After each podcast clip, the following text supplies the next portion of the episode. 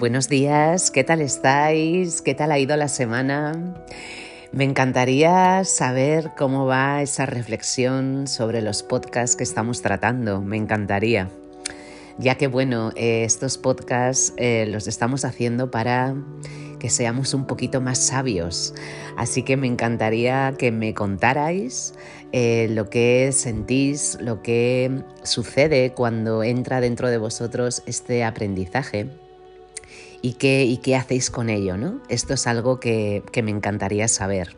Así que bueno, ya me iréis contando. Hoy terminamos con este ciclo de podcast dedicados a los deseos a la frustración, al dolor, al sufrimiento que nace de nosotros cuando no vemos que un deseo en el que habíamos puesto toda la esperanza y toda la energía se cumple.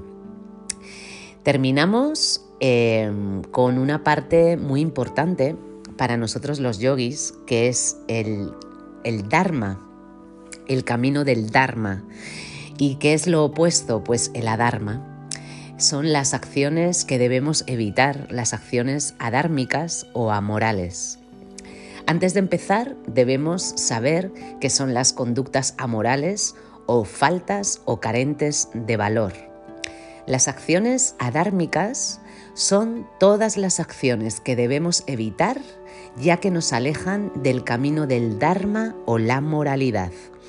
El Dharma, el camino del Dharma, es ese camino en el que tú en cada acción que realizas está en sintonía con el camino que tú sientes que debes de recorrer. Esto es el Dharma. Cuando decimos que hay que seguir nuestro Dharma, es eh, seguir esa, esa mm, cadena de conductas que debemos de realizar para que nos acerque a eso que debemos alcanzar, que creemos que debemos alcanzar. Es en cada rol de nuestra vida hacer lo correcto de la mejor manera correcta, eh, haciendo básicamente lo que nos toca hacer, eh, dándolo todo sin esperar que suceda nada a cambio. Por ejemplo, cuando nos estamos en el rol de pareja, de amante, de, de compañero sentimental, de compañera sentimental, ser el mejor compañero de vida para esa persona. Cuando estamos en el rol de estudiantes, saber que debemos aprender de nuestro profesor con humildad. Cuando estamos en el rol de hijo, o de hija, eh, saber que a nuestros padres les debemos todo el respeto y les debemos de acompañar y no les debemos de hacer sufrir. Y esto pasaría con cada uno de los roles que vamos adquiriendo. El rol de eh, jefe de una empresa si lo somos, el rol de empleado de una empresa si, si lo somos también cuando estamos en el papel de amigo, en el rol de amigo. Bueno, en cada uno de los roles que vamos adquiriendo, que van cambiando a lo largo de, las horas del día a día, es dar lo mejor de ti. Esto es el camino del Dharma. Las acciones eh, que se llevan a cabo sin reglas son eh, acciones adármicas las personas que realizan acciones amorales tienen comportamientos y opiniones sin tener en cuenta la moralidad o las buenas costumbres o normas que ya existen y que son asimismo consideradas. Desde el yoga se nos enseña y en cierta manera se nos empuja a la moralidad. Todas nuestras escrituras nos hablan sobre las, las acciones dármicas, nuestra filosofía apoya los actos bajo la moralidad y el Dharma. Absolutamente todo lo que nos quiere decir todas las escrituras, todos los sabios a lo largo de todo el recorrido que lleva el yoga, nos acerca siempre hacia el Dharma. Nosotros, los estudiantes o practicantes de yoga, debemos llevar a cabo este tipo de acciones. No hacerlo no trae en sí nada bueno, nos acerca al sufrimiento y nos aleja del ser y de su tranquilidad. El yoga no castiga, no es una religión. Eh, las religiones castigan. El yoga, al no ser una religión, no te castiga. El yoga te enseña. Esta es la gran diferencia de la filosofía del yoga con la religión, a pesar de que en muchas en muchas eh, ocasiones se entrelaza la, religión hinduista con nuestra filosofía, debemos de saber que la filosofía del yoga es laica, eh, no tiene por qué ser eh, religiosa. De hecho, el estudiante de yoga puede pertenecer, puede tener fe en cualquier religión y no entrará en conflicto con la filosofía del yoga. El yoga contempla el libre albedrío y te deja que actúes libremente. El yoga lo que hace es que adquieras conocimientos, que adquieras visión objetiva, pero no te va a decir que esto o esto no debes hacerlo. Simplemente te va a decir que si lo haces vas a sufrir más, pero la decisión es tuya. El Dharma o la moralidad te acerca a las buenas costumbres y el Dharma es lo mismo, es el Dharma es el camino de las buenas costumbres y de los buenos hábitos. El adharma o la inmoralidad te aleja, así que tú eliges. Aquí nadie va a venir a decirte qué es lo que debes o no debes hacer. Con el conocimiento que tú tengas, haz lo que tú creas que debes de hacer. No por no ver cumplidos nuestros sueños, tenemos que caer en el adharma, eh, cuando un sueño no es cumplido, no tenemos que caer en, reacciones que no son morales, en conductas que son amorales. Aquí esto es algo que tenemos que trabajar.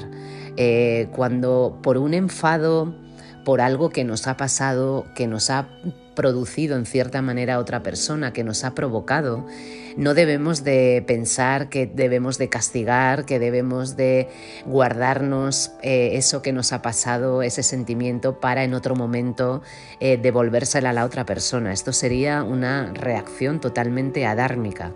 Esto es algo que tenemos que ver para, para caer, para no caer en la trampa. Los seres humanos de hecho, es que tenemos una tendencia natural a caer en el egoísmo.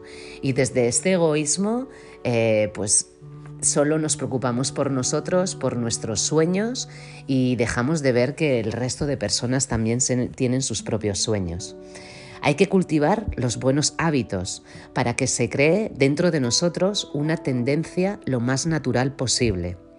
Cuando eh, integramos dentro de nosotros los buenos hábitos, las acciones dármicas van a nacer de nosotros de manera natural. Y esto es lo que nos quiere decir el yoga. De hecho, los yogis a estos hábitos o tendencias las llamamos vasanas.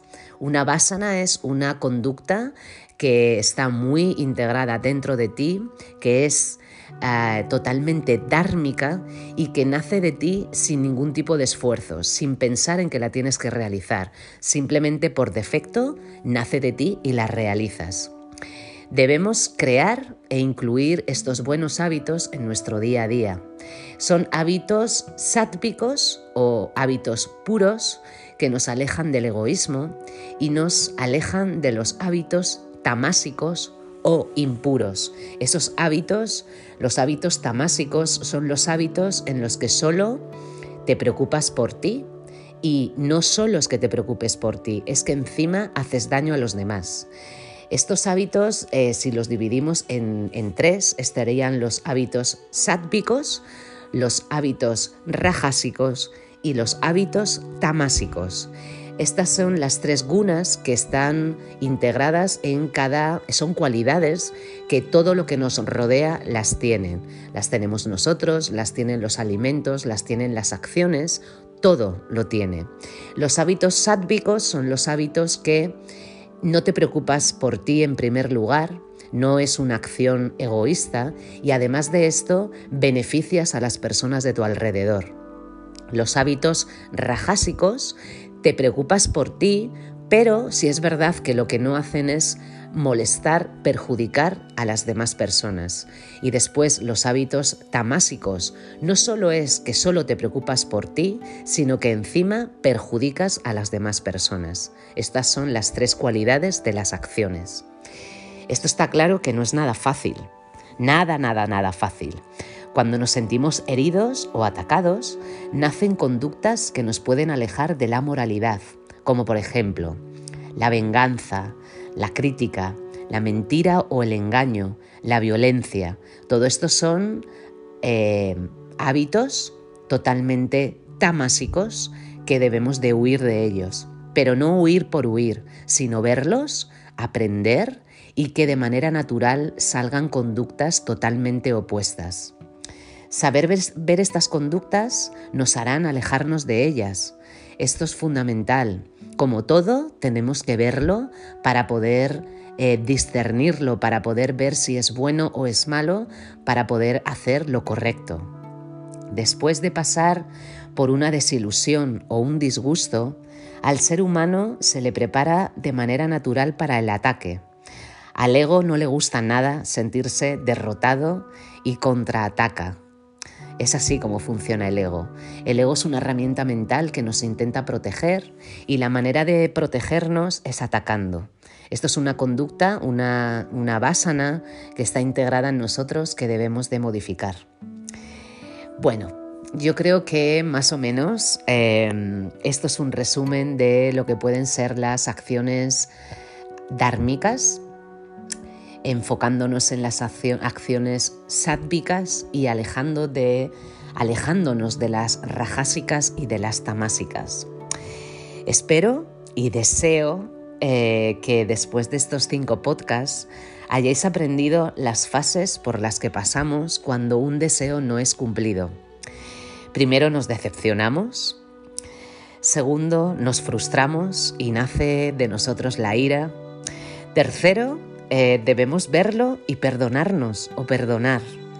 Cuarto, debemos de ser humildes y reconocer nuestros fallos, nuestros errores, nuestras carencias. Y quinto y último, eh, este paso lo que es es aprender e intentar incluir acciones a nuestro día a día que nos alejen de las artimañas del ego. Qué gran tema este de, los deseos no cumplidos, de las expectativas y, el sufrimiento. Un gran tema que, debemos de, sobre todo, de observar, porque puede que tengamos deseos grandes. Cuando me refiero a deseos grandes, me refiero a, yo qué sé, a tener un piso mejor, ¿no? Eh, deseamos vivir en una mejor zona, con más metros en el piso, porque pensamos que así vamos a ser más felices. Esto sería un gran deseo que bueno, pues que nos acercaríamos a él trabajando duro, trabajando fuerte para adquirir ese, ese, sustento económico para poder cambiar de piso. Pero luego también están los deseos pequeñitos, los deseos que a lo largo del día se van produciendo. Eh, deseos pequeñitos como, por ejemplo, quedas con una amiga a tomar el café, tienes que contarle algo y tú deseas que te responda lo que tú quieres escuchar. Y si no lo hace, te enfadas, ¿no? Bueno, pues estos son los deseos pequeñitos que, que todos son importantes. No hay que restarle importancia a los deseos. Al final son todo expectativas, es lo que nosotros deseamos que suceda y que cuando no sucede sea un deseo enorme, no incumplido, o sea un deseo pequeñito, en mayor o menor medida vendrá el sufrimiento.